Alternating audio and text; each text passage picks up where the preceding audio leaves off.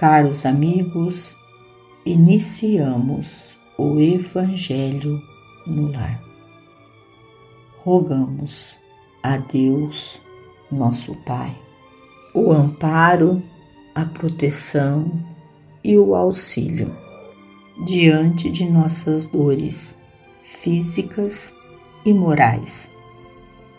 Sabemos que a oração é o arrimo dos fracos o amparo dos combalidos, o sustento dos sofredores.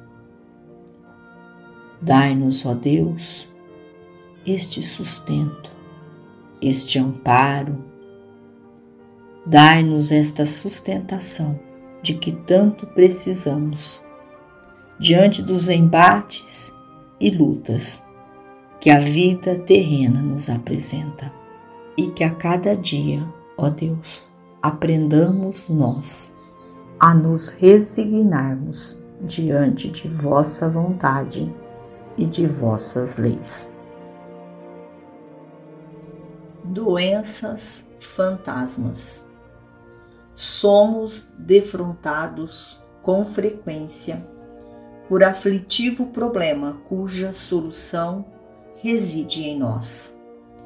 A ele debitamos longas fileiras de irmãos nossos que não apenas infelicitam o lar onde são chamados à sustentação do equilíbrio, mas igualmente enxameiam nos consultórios médicos e nas casas de saúde, tomando o lugar de necessitados autênticos. Referimos-nos às criaturas menos vigilantes, sempre inclinadas ao exagero de quaisquer sintomas ou impressões e que se tornam doentes imaginários, vítimas que se fazem de si mesmas nos domínios das moléstias fantasmas.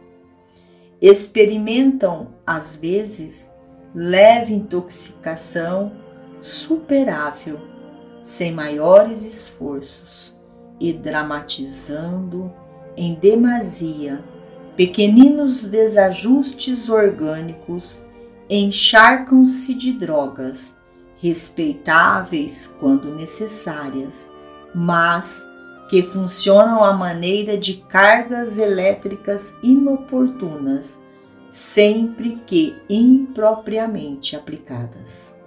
Atingido esse ponto, semelhantes devotos da fantasia e do medo destrutivo caem fisicamente em processos de desgaste, cujas consequências ninguém pode prever, ou entram no modo imperceptível para eles nas calamidades sutis da obsessão oculta pelas quais desencarnados menos felizes lhes dilapidam as forças.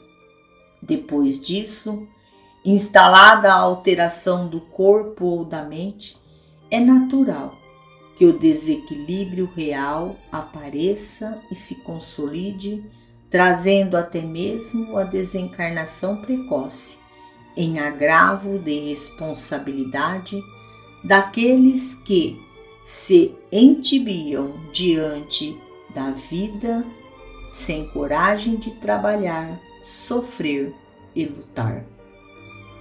Precatemo-nos contra esse perigo absolutamente dispensável.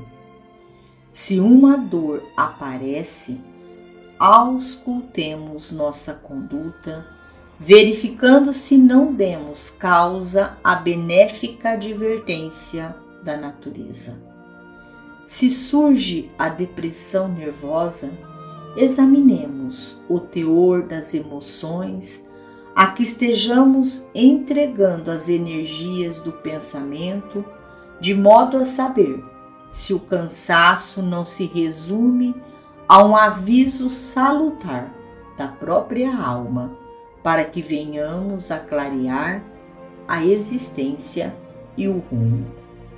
Antes de lançar qualquer pedido angustiado de socorro, aprendamos a socorrer-nos através da autoanálise criteriosa e consciente. Ainda que não seja por nós, façamos isso pelos outros, aqueles outros que nos amam e que perdem inconsequentemente recurso e tempo valiosos, sofrendo em vão com a leviandade e a fraqueza de que fornecemos testemunho. Nós que nos esmeramos no trabalho desobsessivo em doutrina espírita, consagremos a possível atenção a esse assunto, combatendo as doenças fantasmas que são capazes de transformar-nos em focos de padecimentos injustificáveis a que nos conduzimos por fatores lamentáveis de auto-obsessão. André Luiz Finalizamos ao Evangelho agradecidos a Deus, a Jesus, a Maria de Nazaré, nossa mãe amorada aos nossos amigos trabalhadores da vitória do bem.